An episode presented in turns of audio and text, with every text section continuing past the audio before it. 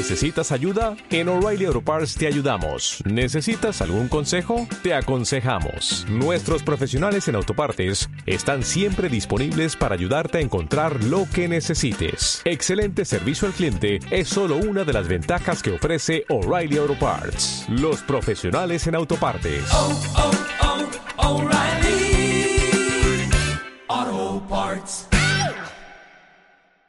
Francisco Cándido Javier. Los mensajeros. Capítulos del 21 al 25. 21. Espíritus dementes. 22. Los que duermen. 23. Pesadillas. 24. La oración de Ismalia. 25. Efectos de la oración. Capítulo 21. Espíritus dementes.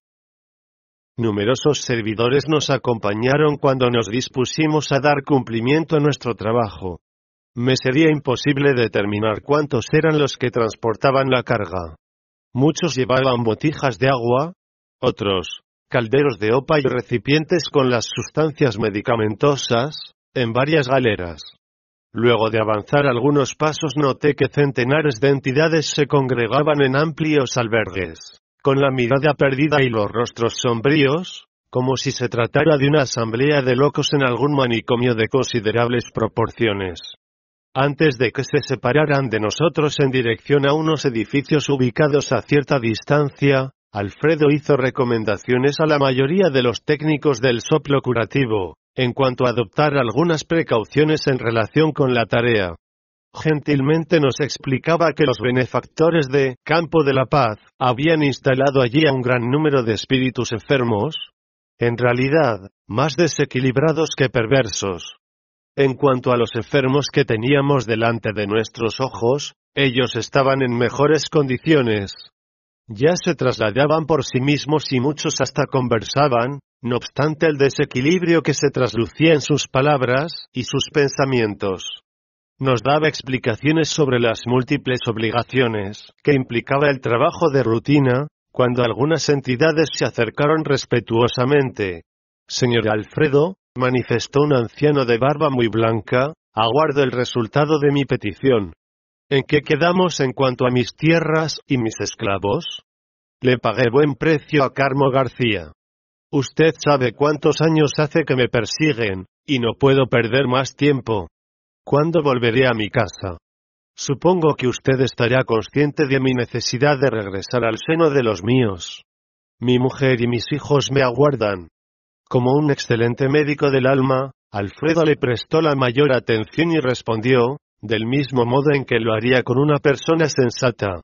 En efecto, Malaquías. Su reclamo es justo, pero su salud no le permite retornar tan pronto. Bien sabe que doña Siña, es su esposa, nos solicitó que le hiciéramos un tratamiento adecuado. Considero que ella puede estar muy tranquila respecto de usted. Creo, amigo, que usted todavía no coordina correctamente sus ideas. Tenemos otras cosas que atender. ¿Por qué tanta preocupación con las tierras y los esclavos? Primero está la salud, Malaquías. No se olvide de la salud. El anciano sonrió, como el enfermo confiado en la firmeza y el optimismo del médico, y respondió, Admito que sus reflexiones son correctas, pero mis hijos no se mueven cuando yo no estoy. Son haraganes, necesitan mi presencia. No obstante, a modo de sutil adoctrinamiento al pobre viejecito, el administrador objetó, ¿De dónde vinieron los hijos a sus brazos paternos? ¿No provienen de las manos de Dios? Claro, Claro. Asentía el anciano, entre trémulo y satisfecho. Pues así es, Malaquías. Llegan ciertos momentos en la vida, en que precisamos devolverle a Dios lo que le pertenece. Además, sus hijos también tienen responsabilidades, y si fueran ociosos deberán responder por los males que generen en torno de ellos mismos. Por ahora es indispensable que usted se recupere, que aclare sus pensamientos y sosiegue su corazón. El anciano sonrió, reconfortado. Pero antes de que pudiese hablar otra vez, un caballero que mostraba distinguida arrogancia se adelantó mientras exclamaba. ¿Y la solución de mi proceso, señor Alfredo? Los parientes de mala fe me han perjudicado. Mis primos codician la parte que me pertenece de la herencia de los abuelos. Según ya le hice ver, mi porción es superior a las porciones de los demás. Por otra parte, supe que el vizconde de Cairo ha interpuesto toda su influencia en contra de mí. Nadie ignora que él es un perfecto bribón. ¿Qué no podrá hacer él con sus artimañas políticas? Está mal informado a mi respecto. ¿Usted envió ya mi pedido al emperador? Ya despaché el mensaje, explicó Alfredo con cariño fraternal. Por cierto, el emperador tendrá en cuenta su solicitud. Pero la demora es tan grande. Expresó el caballero con impaciencia, como si tuviera delante de él a un vulgar subordinado. Mi querido Aristarco, le respondió el administrador con absoluta calma, creo que usted está sometido a prueba, sobre si conoce la magnitud de la herencia divina.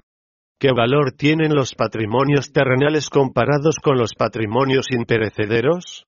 ¿No piensa en lo que ha perdido? Medita acerca de los bienes sublimes que habrá de alcanzar en relación con la vida eterna. Olvídese de los primos ambiciosos y del vizconde que no lo comprendió. Ellos tendrán que dejar todas sus posesiones en el campo transitorio, a fin de rendir cuentas a la divinidad. ¿Alguna vez pensó en eso?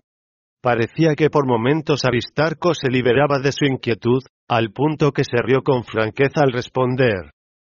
Es verdad. Los ambiciosos morirán. Una señora que demostraba estar afligida se detuvo delante de nosotros e interpeló, altiva, Señor Alfredo, le pido que ya no me retenga aquí. Mi marido es nuestro adversario.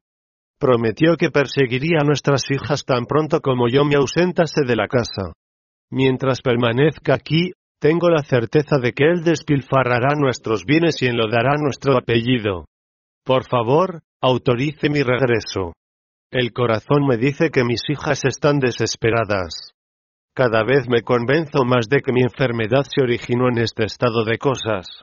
Ya lo sé, hermana, respondió nuestro amigo con idéntica cortesía.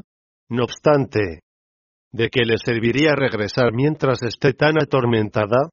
¿No será mejor que se cure, que tranquilice su espíritu y recién entonces intente ayudar a sus hijas eficazmente? Pero, ni siquiera sé en dónde estoy, adujo la pobre señora, restregándose las manos. Creo que me han traído al fin del mundo, para tratarme como una simple persona que perdió el sentido. Sin embargo, nadie la maltrata, manifestó el interlocutor con una inflexión de bondad. Su caso no es tan sencillo como pareciera. Conserve la calma.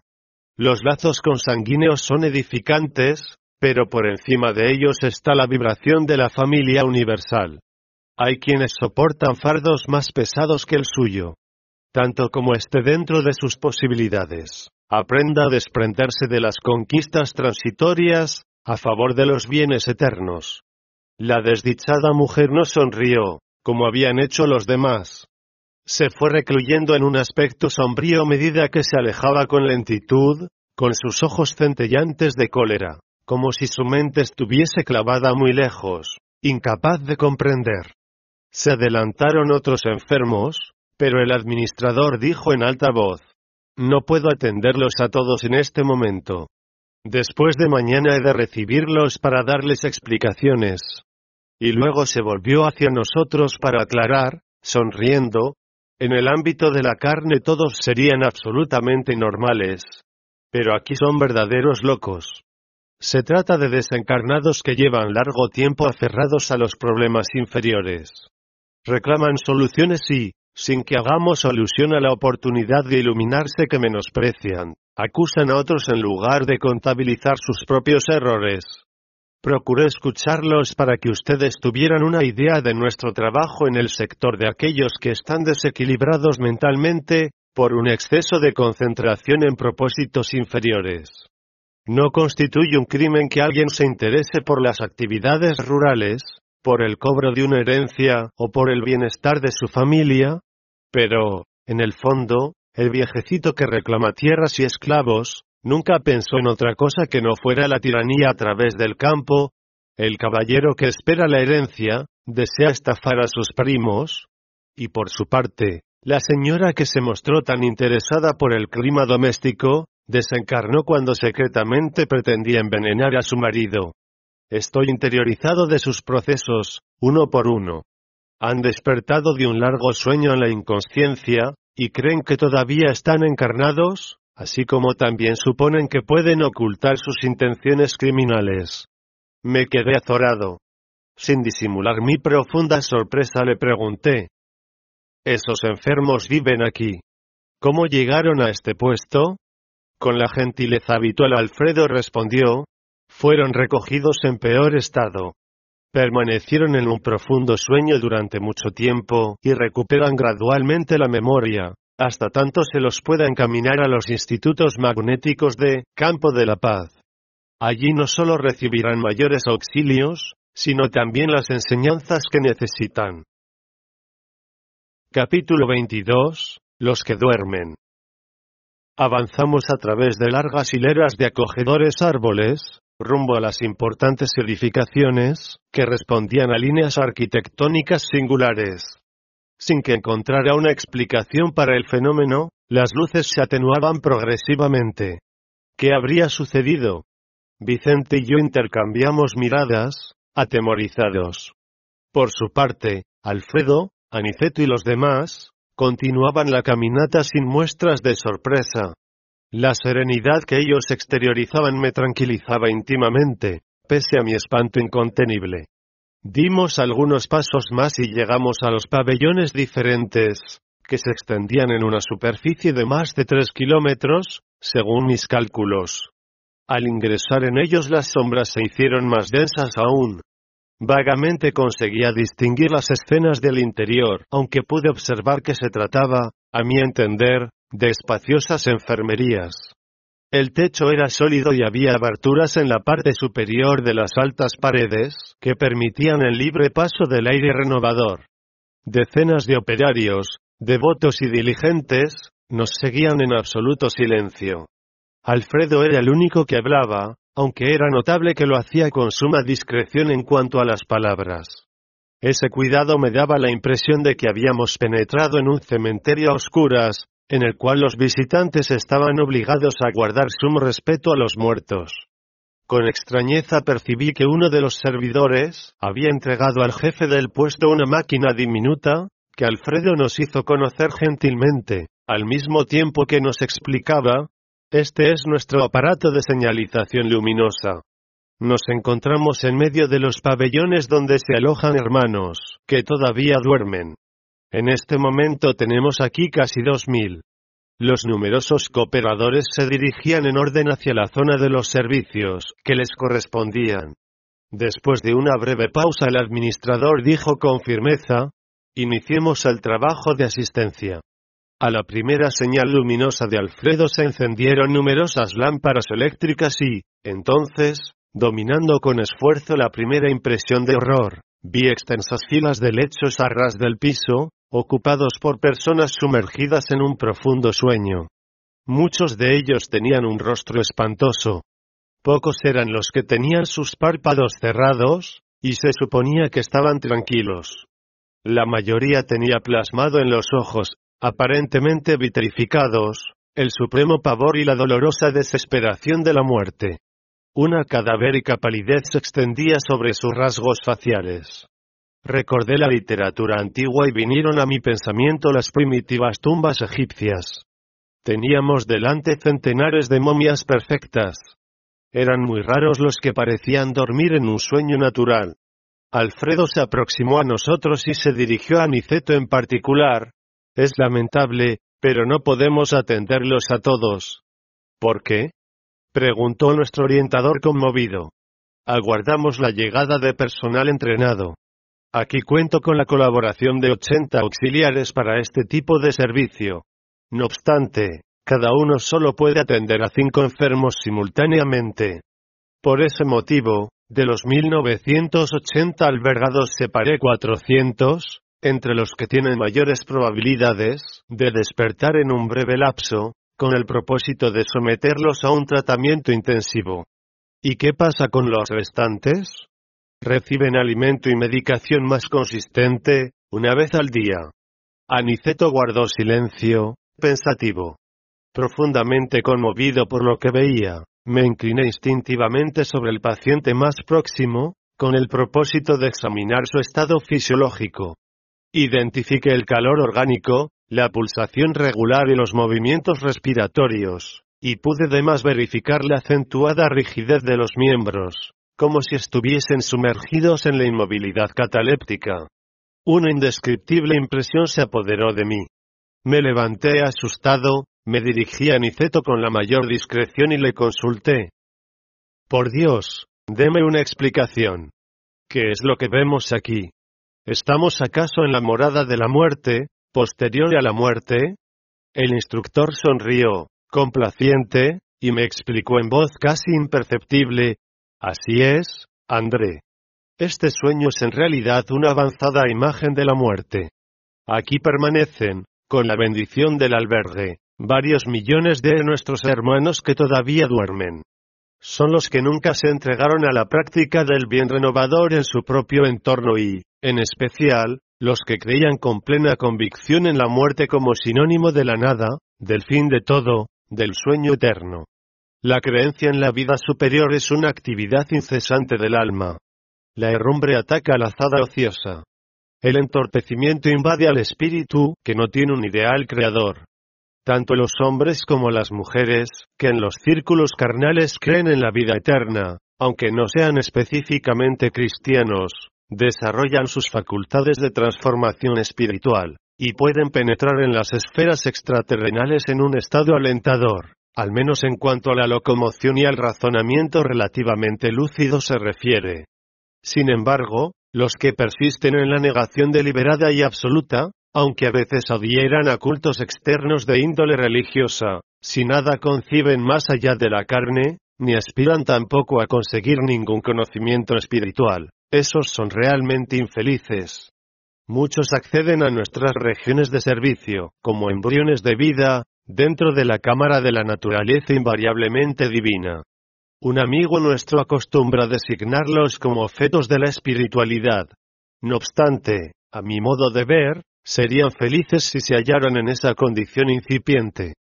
Pese a todo, tenemos la certeza de que muchos rechazaron el contacto con la fe a causa de una absoluta y criminal indiferencia para con los designios del Padre Eterno. Duermen porque están magnetizados por sus propias concepciones nihilistas. Permanecen paralizados porque prefieren la rigidez a la comprensión. Pero llegará el día en que tendrán que levantarse para pagar las deudas que han contraído. Por eso los considero seres en sufrimiento. En primer término, permanecen en el sueño en el cual creían. Más tarde, se despiertan, aunque la mayoría no puede eludir la enfermedad ni la perturbación, como les sucede a los hermanos en estado demencial que acabamos de ver. Mi asombro era enorme. Dado que Vicente también se acercó para escuchar, Aniceto prosiguió con sus explicaciones dirigidas a ambos. La fe sincera constituye una gimnasia para el espíritu. Quien no la ejercite de algún modo en la tierra, por preferir deliberadamente la negación injustificable, se encontrará más tarde inmovilizado. Tales seres necesitan del sueño, de un profundo reposo, hasta que despierten dispuestos a hacer un análisis de las responsabilidades que la vida impone. Comprendí que nuestro orientador evitaba los comentarios extensos, de modo que pudiésemos seguir más de cerca los trabajos de asistencia. Por lo tanto, callé las innumerables preguntas que quemaban mi mente. Con excepción de algunas señoras, que permanecían cerca de Ismalia, el resto de los servidores se mantuvo en una actitud vigilante junto a los grupos momificados. La luz artificial iluminaba los lechos, que se perdían de vista, pero observé que ninguno de los albergados reaccionaba a la intensa claridad que se había hecho. Continuaban rígidos, cadavéricos, postrados. Entonces me di cuenta de que Alfredo comenzó a mover el aparato de señalización, por medio del cual emitía las órdenes del servicio. Cada señal determinaba una acción diferente. Vi que los servidores del puesto distribuían pequeñas raciones de alimento líquido y de medicación por vía bucal, en profundo silencio. Inmediatamente después suministraron reducidas cantidades de agua fluidificada a aquellos desdichados, con excepción de muchos que parecían preparados para recibir solamente el caldo y el remedio. Del total de 400 alojados en tratamiento, dos tercios recibieron pases magnéticos. Los menos recibieron aplicaciones del soplo curativo. Cada uno de los movimientos de esa labor era transmitido con una señal luminosa que emitían las manos del administrador, quien parecía interesado en el mantenimiento del silencio absoluto. Impresionado con lo que veía, le pregunté al orientador en voz baja, por qué razón algunos de los enfermos no habían sido beneficiados con el agua, ni tampoco con el socorro de nuevas energías a través del pase y del soplo vivificante. Aniceto, pura bondad, se inclinó hacia mis oídos con la ternura de un padre ansioso por tranquilizar a su inquieto retoño, y me dijo, En la vida, querido André, cada uno tiene una necesidad específica. Aquí interpretamos ampliamente ese mandato de la naturaleza. Capítulo 23. Pesadillas. Mientras Alfredo continuaba con la dirección de los servicios, nuestro instructor nos condujo, con su consentimiento, hasta los lechos más alejados, donde se daba asilo a los enfermos, que no recibían el auxilio magnético. Necesitamos intensificar las experiencias y aprovechar las oportunidades, manifestó Aniceto con el rostro sonriente. Lo acompañamos con curiosidad, mientras identificábamos las expresiones de aislamiento, dolor e incluso terror, de aquellas máscaras mortuorias. Cuando llegamos a una regular distancia de la zona central el instructor explicó con tono grave. Pretendo conocer la magnitud de los beneficios que ustedes han recibido en el gabinete de auxilio magnético a las percepciones. Para ayudar con eficiencia a nuestros amigos encarnados es necesario que sepamos ver con nitidez y precisión. Nos indicó seguidamente a los enfermos inmóviles y añadió, todos los que duermen en estos pabellones se encuentran sumidos en un sueño nefasto. Pero, ¿tendremos por ventura alguna zona espiritual donde se encuentren los que tienen un buen sueño? preguntó Vicente en forma brusca. Sin duda, respondió Aniceto solícito, tenemos dentro de la esfera de nuestras actividades a los que reposan durante periodos breves, como si fueran operarios aplicados que aguardan el reposo nocturno con la serenidad de los que saben cumplir su tarea, y por eso descansan con la conciencia tranquila. Hizo una pausa, como quien estudiara el mejor modo de sintetizar los conceptos para no perder el tiempo, y luego agregó, pero esos no necesitan permanecer como hijos de las sombras en las construcciones de emergencia de un puesto de socorro. Inmediatamente después volvió a tomar el hilo de la lección y prosiguió, cuando alguien duerme en estado de desequilibrio se entrega a pesadillas. Todos estos hermanos desventurados que nos circundan, aparentemente muertos, están presos a horribles visiones interiores. Veamos vuestro aprovechamiento, Procedamos a observaciones rápidas. En la Tierra se efectuaba el examen anatómico, el reconocimiento de las vísceras, la investigación científica en las células, que también tienen la apariencia de la muerte. Aquí auscultamos las profundidades del alma, sondeamos los sentimientos, la visión del cuadro mental. Y con expresión decidida concluyó resueltamente, manos a la obra me asignó un cuerpo de mujer envejecido, no sin recomendarme. Usted, André, examine detenidamente a esa hermana. Absténgase de considerar el aspecto externo. Obsérvela con todas las posibilidades y percepciones que estén a su alcance. Francamente interesado en estar atento, no reparé en las indicaciones que nuestro instructor transmitió a Vicente. Procuré prescindir de los detalles exteriores, y me focalicé en aquella máscara femenina con todos mis recursos mentales. A medida que dejaba de lado todo otro interés, observé una espesa sombra cenicienta que se iba condensando alrededor de su frente. La facultad de la visión parecía auxiliar a mi poder de concentración. A medida que reconocía que el fenómeno se intensificaba, ya no atendía a los objetos, ni a las situaciones externas. Estupefacto, comencé a distinguir formas que se movían en el ámbito de una pequeña pantalla oscura.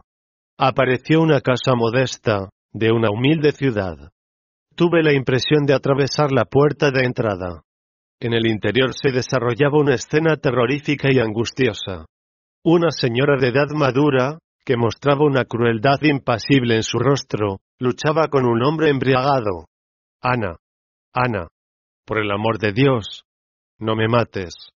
Decía él en tono suplicante, incapaz de defenderse. Nunca. Nunca te perdonaré. exclamaba la mujer, para luego agregar en tono lúgubre, morirás esta misma noche. Vi como el desdichado caía exhausto. Me envenenaste con una bebida mortal, exclamaba él en medio de lágrimas. Perdóname si te hice algún daño. Soy un padre, Ana. Necesito vivir por mis hijos. No me mates, ten piedad. Ella lo oyó con frialdad y respondió duramente, aún así, morirás. Tengo la desdicha de amarte, aunque pertenezcas a otra mujer. No quisiste seguirme y ahora necesito vengarme. Revolcándose en el piso, el desventurado proseguía. Dios sabe que estoy arrepentido de mi condenable pasado. Quiero vivir para el bien, Ana. Perdóname, por el amor del Padre Eterno. ¿Quién sabe si no habré de auxiliarte como hermano? Ayúdame para que pueda ayudarte. No me mates. No me mates. La mujer, no obstante, como si su maldad se hubiera agravado al oír la expresión referida a la virtud, tomó un pesado martillo y exclamó, Dios no existe. Dios no existe. Morirás, infame. Y de súbito le perforó el cráneo a martillazos reiterados. El hombre expiró sin un grito. Inmediatamente después vi cómo la asesina trasladaba el cadáver en un carrito de mano, a través de un sendero solitario. Seguí sus movimientos con interés. La noche estaba muy oscura, pero pude llegar a ver que se detenía junto a las vías del ferrocarril. Echó una mirada a su alrededor para asegurarse de que estaba sola y dejó la desusada carga sobre los rieles.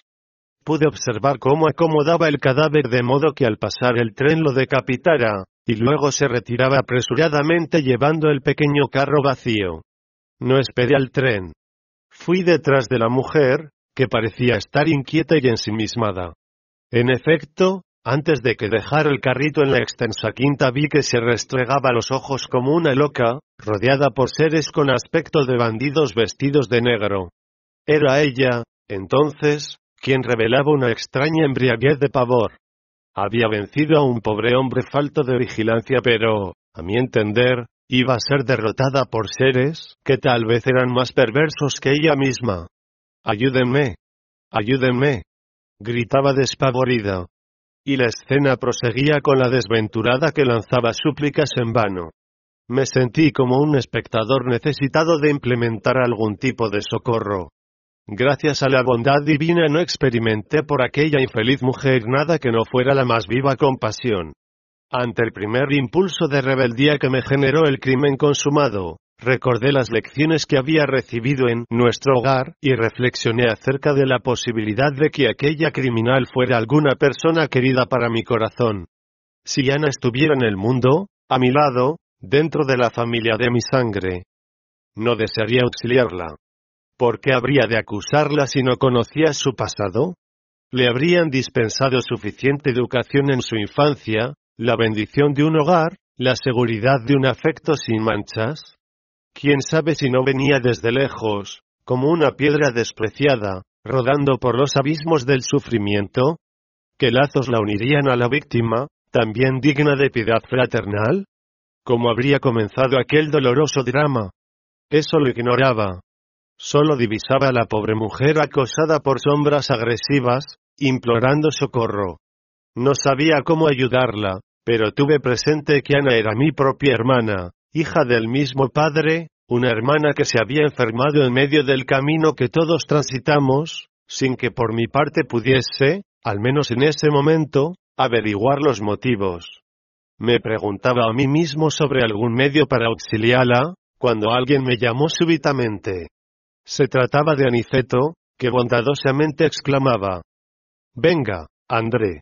Tanto Vicente como usted han sabido obtener algún provecho. Estoy satisfecho. Sus pensamientos de fraternidad y de paz han auxiliado mucho a esa hermana infortunada. Tenga la certeza de eso y continúe intentando comprender, pues así ofrecerá socorro y ayuda con éxito. Conforme con lo que observaron de cerca, saben ahora que cada uno de los que duermen aquí un sueño atormentado, experimentan extrañas pesadillas, de las que no pueden evadirse de un momento para otro. No necesitamos hacer comentarios sobre los episodios de esas existencias vividas en oposición a la voluntad divina. Bastará con que recuerde siempre que, en todas partes, la deuda marcha a la par con los deudores. Y agregó, con una expresiva mirada, volvamos al centro. También está entre nuestros deberes cooperar en la oración. Capítulo 24. La oración de Ismalia. Pocos instantes después volvimos a reunirnos con el grupo. El administrador dibujó un triángulo en el aire con la señal luminosa, y observé que todos los cooperadores se pusieron de pie en actitud respetuosa. Ha llegado el momento de la oración en el puesto de socorro, manifestó Alfredo gentilmente, como para darnos las explicaciones necesarias. El sol había desaparecido del firmamento, pero en la cúpula celeste se reflejaba su disco dorado. Los matices crepusculares tiñeron los alrededores con maravillosos efectos de luz que observamos fácilmente, pues sin que yo llegara a comprender el motivo, Alfredo ordenó apagar las luces artificiales antes de que comenzara la oración. De tal modo, en el sector central de los pabellones la sombra se tornó muy intensa, pero apreciamos un nuevo aspecto del firmamento, bañado en tonalidades sublimes, nos daba la impresión de que estábamos dentro de un prodigioso palacio en virtud de la inmensa cubierta azul iluminada a la distancia. Bajo los efectos de una profunda emoción me propuse integrarme al pequeño grupo de compañeros. Del conjunto de los colaboradores del castillo apenas permanecían junto a nosotros algunas señoras, como si le hicieran un honroso marco a la noble Ismalia. Los demás, tanto los hombres como las mujeres, se mantenían en los puestos de servicio que les correspondían, no lejos de los seres momificados. Noté que Aniceto fue invitado a asumir la dirección espiritual de la oración, pero eludió esa responsabilidad, alegando que por derecho le correspondía la devota esposa de Alfredo. Entonces Ismalia comenzó a orar con una inflexión de indefinible delicadeza, acompañada por todos nosotros en silencio, aunque fuera notorio que seguíamos su ruego frase por frase. Lo hacíamos en atención a las recomendaciones de nuestro orientador, que nos aconsejó repetir con el pensamiento cada una de las expresiones, a fin de infundir el máximo ritmo y la mayor armonía a la palabra, al sonido y a la idea, conjugadas en una sola vibración. Señor, comenzó a decir Ismalia conmovida, dígnate dispensar asistencia a nuestros humildes tutelados, envíanos la luz de tus santificantes bendiciones. Aquí estamos, listos para dar cumplimiento a tu voluntad, sinceramente dispuestos a secundar tus elevados designios. Junto a nosotros, Padre, están reunidos los hermanos que todavía duermen anestesiados por la negación espiritual a la que se entregaron en el mundo. Despiértalos, Señor, si está en tus designios sabios y misericordiosos, Despiértalos del sueño doloroso e infortunado. Que abran sus ojos a la responsabilidad, con la noción de los rectos deberes. Rey magnánimo, apiádate de tus sufrientes súbditos. Creador compasivo, yerga a tus criaturas postradas. Padre justo, disculpa a tus hijos desventurados. Permite que descienda el rocío de tu amor infinito sobre nuestro modesto puesto de socorro que se haga tu voluntad por sobre la nuestra, pero si fuera posible, Señor, deja que nuestros enfermos reciban un rayo vivificante del sol de tu bondad. La voz de Ismalia penetraba en la intimidad de nuestros corazones. La observé por un instante y noté que la esposa de Alfredo había transfigurado. Destellos diamantinos se desprendían de todo su cuerpo, en especial del tórax, que parecía contener en su interior una misteriosa lámpara encendida. La breve pausa que hizo en la oración, me dio lugar a que verificara que en nosotros se producía un fenómeno idéntico, aunque de menor intensidad. Cada uno parecía presentar una manifestación luminosa de diferente grado. En las señoras que acompañaban a Ismalia era casi igual a la de ella, como si todas estuvieran vestidas con soberbios trajes radiantes en los que predominaba el color azul. Después seguía en brillo la luz de aniceto, de un tono como el de la flor de la lila, sorprendente. A continuación estaba Alfredo, cuya luz era de un verde suave y sugerente, aunque sin mayor esplendor. Lo seguían algunos de los servidores, que lucían en la frente una claridad sublime, expresada mediante una variedad de colores, y finalmente Vicente y yo mostrábamos una débil luminosidad que, no obstante, nos llenaba de intenso júbilo, si considerábamos que la mayoría de los cooperadores del servicio presentaban el cuerpo oscuro, igual que sucede en el ámbito de la carne. Con voz pausada y conmovedora, Ismalia prosiguió, Están a nuestro lado, Señor, desventuradas madres que no supieron descubrir el sentido sublime de la fe, y resbalaron por imprudencia en los despeñaderos de la indiferencia criminal. Padres que no consiguieron superar la materialidad en el transcurso de la existencia humana, incapaces de apreciar la valiosa misión que les confiaste, cónyuges desventurados porque no llegaron a comprender tus leyes augustas y generosas, jóvenes que se entregaron en cuerpo y alma a las insinuaciones de la ilusión. Muchos de ellos quedaron atascados en el lodazal del crimen, y agravaron sus ya dolorosas deudas. Ahora duermen, Padre, a la espera de tus sagrados designios. Sin embargo sabemos, Señor, que este sueño no representa que su pensamiento tenga reposo. Casi todos nuestros asilados son víctimas de terribles pesadillas, porque en el mundo material se olvidaron de tus mandamientos amorosos y sabios.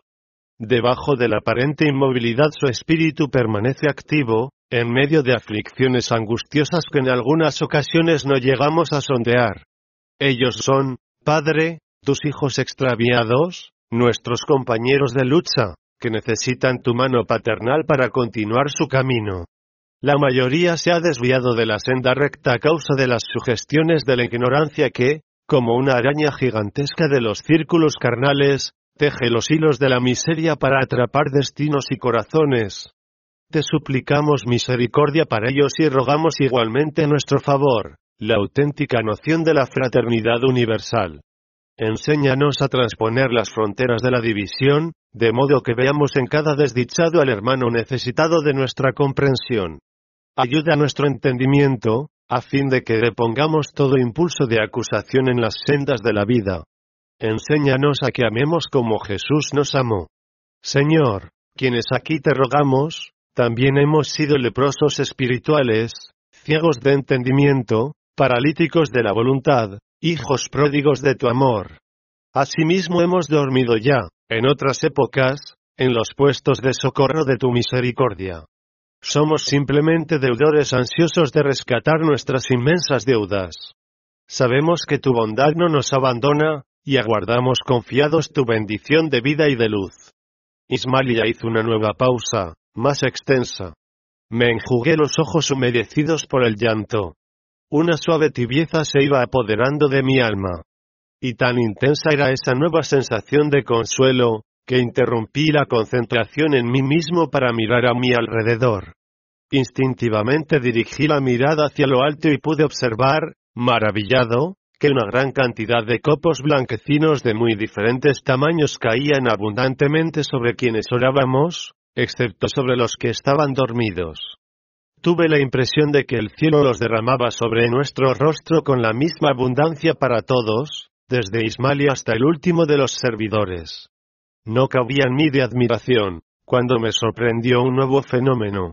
Los copos leves desaparecían al tomar contacto con nosotros y, en cambio, comenzaban a salir de nuestra frente y de nuestro pecho enormes burbujas luminosas, con la tonalidad correspondiente a la envoltura radiante de cada uno, que se elevaban en el aire hasta que llegaban a las numerosas momias.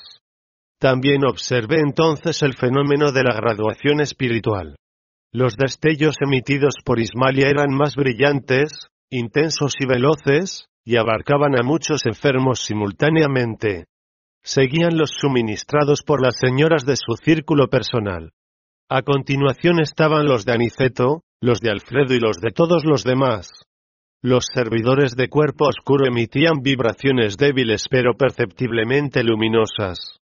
Cada cual, en aquel instante de contacto con el ámbito superior, revelaba la importancia de la cooperación que estaba en condiciones de prestar. Al captar mi asombro, Aniceto me dijo al oído. En la oración hallamos la producción avanzada de elementos fuerza. Provienen de la providencia en la misma cantidad para todos los que se entregan al trabajo divino de la intercesión, sin embargo, cada espíritu tiene una capacidad diferente para recibir. Dicha capacidad constituye la conquista individual en el sentido de la elevación. Y, dado que Dios socorre al hombre por medio del hombre, y atiende al alma a través del alma, cada uno de nosotros solo podrá auxiliar a nuestros semejantes y colaborar con el Señor, de acuerdo con las cualidades de la elevación que haya conquistado en la vida. Capítulo 25. Efectos de la oración. La luminosidad de la oración se había esparcido en el amplio recinto. En todo palpitaba una claridad serena, delicada, y radiante, muy diferente del fulgor artificial. Los copos brillantes que partían de nosotros se multiplicaban en el aire como si obedecieran a un misterioso proceso de subdivisión, e iban a depositarse, en todos los casos, sobre los cuerpos inanimados y tiesos, dejando la impresión de que penetraban en sus células más íntimas. Me paralizaba la sorpresa. No me había sido dado presenciar fenómenos de esa naturaleza en nuestro hogar. Por cierto, el auxilio magnético para las percepciones lo había recibido unas pocas horas antes del viaje. La claridad aumentaba y se extendía en un espectáculo maravilloso. Habíamos abandonado la actitud de recogimiento destinada a la concentración de nuestras propias fuerzas y a la emisión de energías vibratorias. No obstante, nuestros cuerpos seguían envueltos aún en un amplio círculo irradiante. El imponente silencio continuaba, y noté que la luz de la oración se volvía más clara y penetrante. Comencé a ver, como en el caso de Ana, que todos aquellos misérrimos esqueletos presentaban aparte de las máscaras mortuorias, núcleos de sombra de las más variadas conformaciones. Las burbujas luminosas caían sin cesar, pero entonces parecían conducidas por una voluntad inteligente, y casi todas iban a concentrarse sobre los rostros inmóviles. Fue cuando pude observar algo que ignoraba, inesperado para mí. Las momias, porque no puedo asignar otra denominación a aquellos hermanos que dormían, comenzaron a dar señales de vida. Algunos de aquellos desdichados dejaban escapar gemidos angustiosos.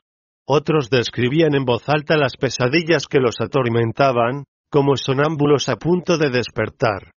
Muchos otros movían los pies y las manos, como si hicieran esfuerzos para escapar de aquel sueño doloroso.